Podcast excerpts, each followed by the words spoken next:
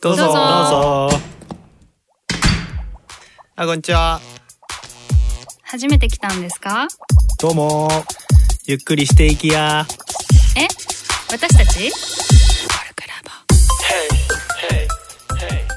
こんにちは、アウトプット研究家のトッチーです。こんにちは、アレクサンダーテクニック投資のサラです。こんにちは、なんちゃって漫画家のかまです。はい、このポッドキャストは問いと対話でコルクラボの温度感をお伝えしていく番組です。身近け身近だけど見逃しやすいテーマを通じて聞いている方も一緒に考え、何かに気づくきっかけにしてもらえれば嬉しいです。タマーが初参戦ということで、はい、よろしいです。はい。の後ほどなんちゃっての理由は後ほど聞きますが、すごい聞きたい。オッケー。今日今日のテーマは、あ、大テーマが言葉ってことでね。で、えー今日のテーマが言葉以外で伝わった経験はありますかと。うん。で、それに関わってまあ言葉以外のことでね大事にしてることとか言葉で伝わるもの伝わらないものみたいな話もできたらいいのかなとうん思ってますが、まあ、これはね、うん、まあ特にやっぱ子育てで思うんだけど、うんなんていうのかなまあ勉強大事だよとかさ言葉で言ったって何にも伝わんないなっていう。うん。この間ツイッター書いてたね。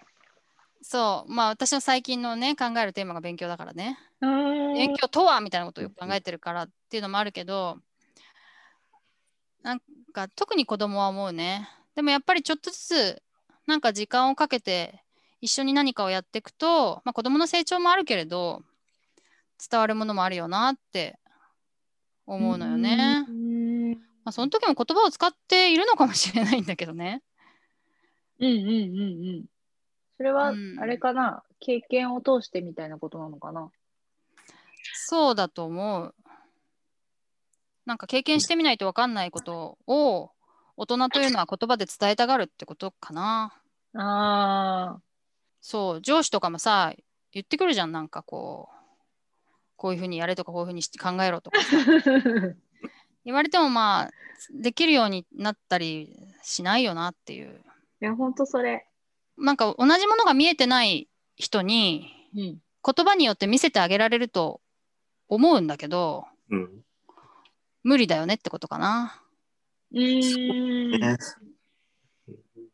なかなか共通認識が難しいかなって。そうそう。同じものを持ってる人同士で言葉を使って、あ同じもの持ってたよねって確認し合うことはできるんだけど。同じものを持ってない人うにん言葉で伝えるっていうのは、それこそだから像を言葉で説明するっていうのと一緒だよねって感じだね。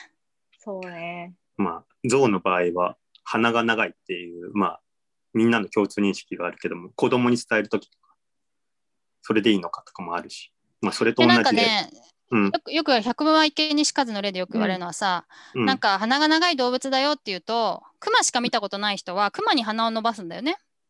あーあそしたらまあ全く別のものになるよねみたいなうんうんた例え話がよくあるあ。けど、うんうんらそれだったらまあび言葉以外で伝わるってことで言えばビジュアルだったら伝わるってことなんだよね。うんうんうんうんとはいえなんか言葉以外で伝えるってどういうでも、ま、漫画家だったらおうあ得意なの？ぼ得意、いや、僕の場合、話していいかな。うん。僕がね、このテーマでね、あの、すごい、自分の中で言葉以外で伝わった経験があって、うん。それは何かっていうと、うん。実はインドにあのバックパッカーで1ヶ月ほど、あまあー2016年なんだけど、いて、うん。その時にジェスチャーを使えばある程度伝わるんだなっていうのが分かった。うん日本にいるとどうしてもあの言葉を使って細かく説明しようと思っちゃうけども、うんなんかインドで会った人たちは、まあ、言葉は、まあ、英語というのは通じる人もいれば通じない人もいて、でも英語が通じない時にやっぱジェスチャーだけでもなんとなく分かってくれるっていうのが非常にあうん。いわゆる自分が日本にいる時に気づかなかった点だなと思った。あとまあ自分が漫画というか、まあ、イラストというか描いてるから、それでちょうどたまたまインドの子が美術をやってて、で、その子たちと一緒に混じって絵を描いて、まあ、それでコミュニケーションを取ったりとかして、うんうん。本当に些細なことだけども、なんか言葉以外にも、ああの、伝わるものって、まあ、絵もそうだし、ジェスチャーを交えるっていうのは大事だなって非常に感じたね。なんか結構ディテールまで伝わったりするの？そのジェスチャーでここまで伝わるかみたいななのってあ、あるでもね、僕の中では、あの、ジェスチャーで、あの、昔、サザエさんのエンディングで、あの、みかんから出てくる、あのサザエさんたちが踊ってるあるじゃない、あ、それ、はいはい。それ。それをやったの。あの、そしたら、相手の人、まあ、インド人爆笑してて、うん。この日本人は何なんだって思いながら、ずっと、これがジャパニーズグッバイだって言いながら、ずっとなるほど。さ叫んで、叫んでたら、うんなんか、フェイスブックで友達になったり、まあ今でもフェイスブックでつながってたりとかするんだけど、それってさ、何が伝わったんだろうね。うーんと、なんかお笑い？そうよね。お笑いだね。どっちかっていうと、ただ、その、僕は思ったのは、その、日本人はやっぱりちょっとお笑いに対して、えっと、こだわりがあったりとかするけども、うん海外の人はちょっとしたことでも、あの、変な人がいるって思って笑ってくれるのかもうしれないです。んうんうんうん。そこがまあ良かったかなというかまあ自分自身は良かったけど周りの日本人から見たらやめてくれとは思ってたと思うけどでもなんかそういったジェスチャーで伝わるあまあキャッチ相手とコミュニケーションコミュニケーションするためのキャッチボールとしては必要なのかなと思ったね。なるほどね。それでさ、伝わったものっていうふうにさ、ちょっと私も考えるとさ、うんまあ、行為は伝わるよね。声は伝わるね。うん敵ではありませんと、あなたと仲良くなりたいですと。そうだね。うんまあ、それと、あとなんかやっぱりこう、伝わるというよりはつながるっていう印象を受けたね。ああそうだね。うんうん。私言葉のいいところって、うんで言葉でしか伝えられないことって抽象度の高い話なのかなって思っててそういうなんだろうな美味しいとか嬉しいとかみたいなことって言葉じゃないものでもいろんなところで伝えられると思っててあ母語、うん母国語が一番強いのって抽象度の高い話をどれだけできるかだと思って、なるほど。そうなんだ。うんうんうん、なんかじゃないかなって気が最近してうんて。うんでじゃあ言葉以外の情報を受け取らないで会話普段会話コミュニケーションをしてるかって言われるとめちゃくちゃ受け取ってるじゃない。うん。うん。で食べタイミングだったり喋るタイミングだったり表情だったりどんな言葉を選んでるかだったり、なんかすごいいろんな情報を多分手に取って受け取ってやってて、だからそういう意味ではえちょっとまずテーマからずれてる？私大丈夫？なんか言葉以外の情報で伝わってくるものはすごくあるけどじゃあ。られてるかっていうと、うーん、なんかそれはすごく習慣に頼ってるところがあって、意図的に例えば今この表情を全部ずっと選んでやってるかとか、こういう動きを私はいつもしようと思って今やって何かを伝えようとしてるかっていうと、ちょっと違うかなって思うあるから、伝わってくるけど、伝えられてるかは分かんないなって思う。うんうんうんうんうんうん。なるほどね。言葉を使ってるけれども、言葉以外で伝わってると。そう、と思ってる。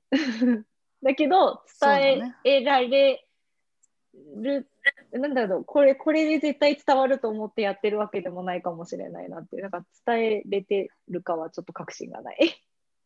うんうんうん。でも伝わっては、人からは伝わってくるなとはうんうんう思ってる。ん。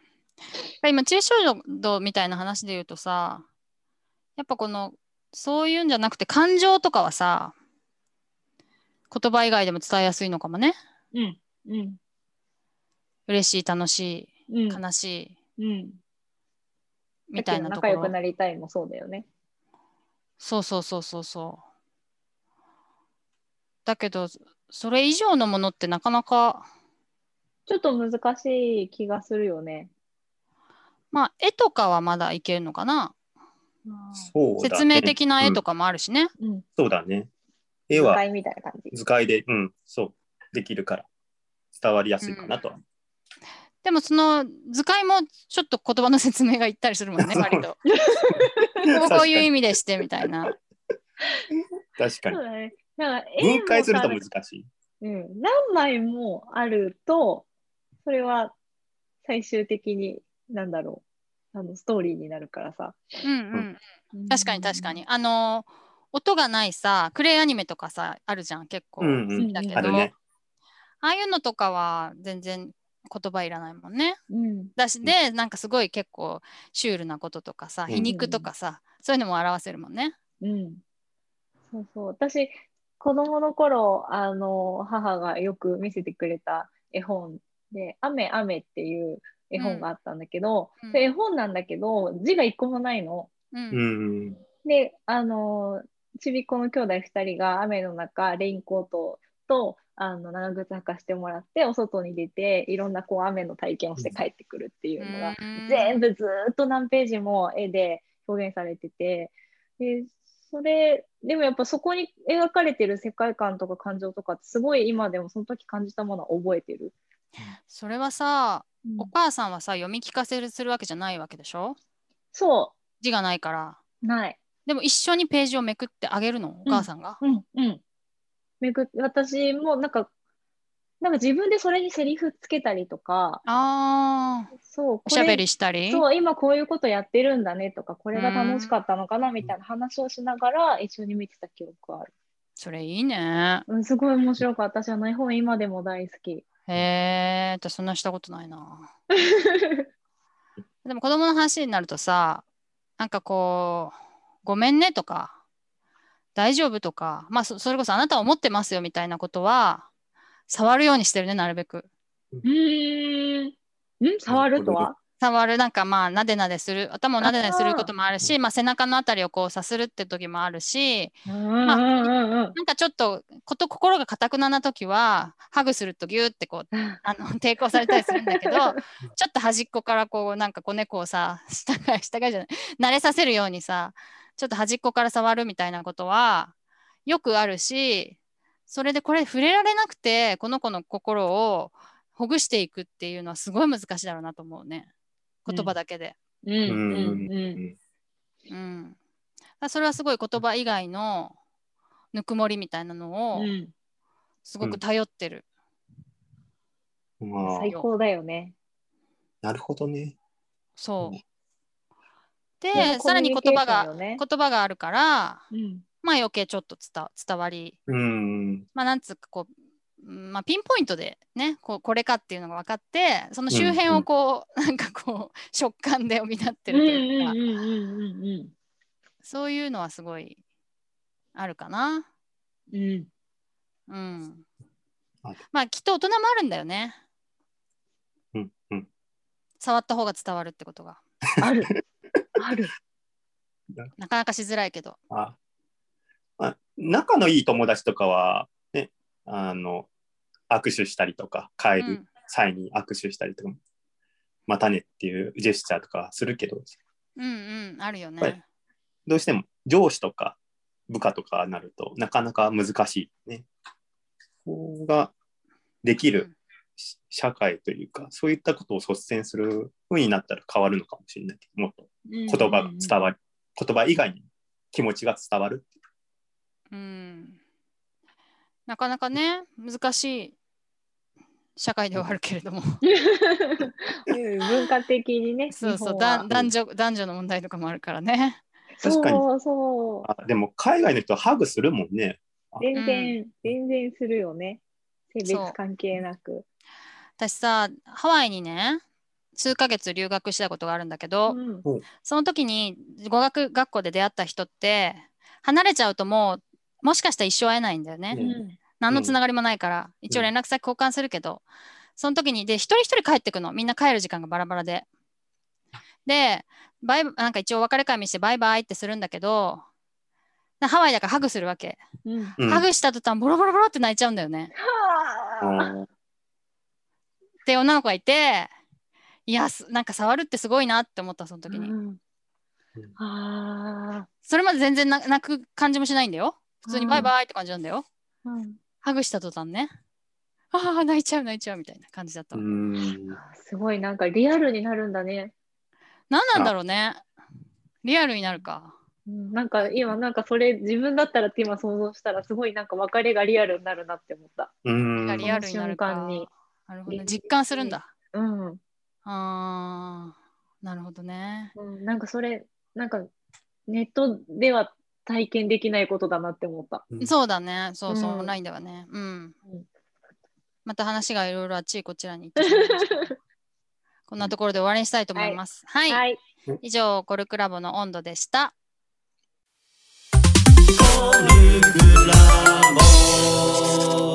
新メンバー紹介のコーナー。はーい。拍手私だけ。えっ、とタマです。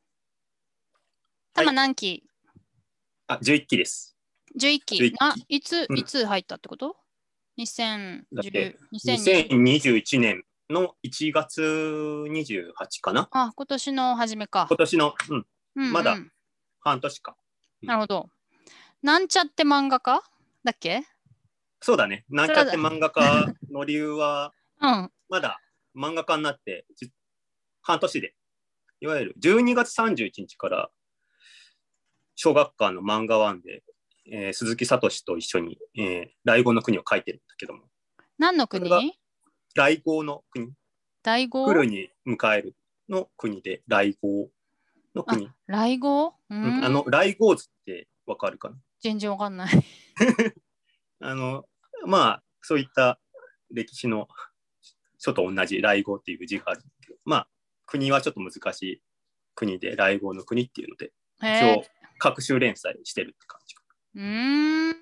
うん漫画ワンっていうのは雑誌、紙の雑誌？いやウェブだね。ウェブ？うん。へえ。小学館の裏サンデーっていうのがあって、うん。そこで漫画ワンというアプリがあるんだけども、そこから見れるって感じだね。どういういきさつで漫画家になったの？もともと高校の時に、うん。あの、進路どうしようかなと思った時に、うん。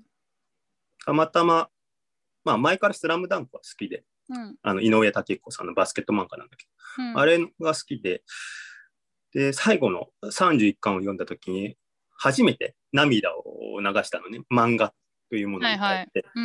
で漫画ってこんなに感動できるんだと思って、で、それで、あ、漫画という道はありなんじゃないかなと思ったの、その時。うん。うん。で、進路で、あーまあ、それまでは芸術とか全く無縁だったけれども、まあ、予備校に通って、美術の予備校に通って、まあ、ちょっと浪人して、まあ、京都精華大学の漫画学部、まあ、アニメーション学科に入っうて。で、そこから、いろいろ、ちょうど先輩でもう漫画家デビューしてた人がいたので、そこのアシスタントをやらせてもらったら、なんか、その3ヶ月後ぐらいに自分もヤングアニマルさんで賞をいただいたりとかして、うん。でで、そこからまた1年後、ちょっと違う作品書いて、まあ卒業制作なんだけども、うん。それを書いて、小学館のスピリッツさんの方に持ってったら担当ついて、そこから、えっ、と、アシスタントをしないかって言われて、そのまま上京し、あの、まだ卒業する前に上京して、で、そこから東京で暮らして、いろいろあって、今って感じかな。まあ、まあ漫画人生なんだね。うん、全部が全部漫画の人生ではないんだけども、あ、そうまあなんだ。普通の人よりはまあ 10, まあ10年ぐらい、まあ、細かく言うと28の時までにデビューしたいと思ってちょ、うん28までにデビューしたいなと思ったんだけどもなかなかうまくいかなくってで最後に自分でかけてこれだったらデビューできるかなと思ったのが実際に賞に引っかかったのが自分と思ったものと違っててうん。あこれだったらちょっといかんなと思ってちょっと一回漫画やめてちょっと社会人といいますか、まあ、会社員となってそこから俯瞰して一回見た方がいいなと思って一回やめたんですね。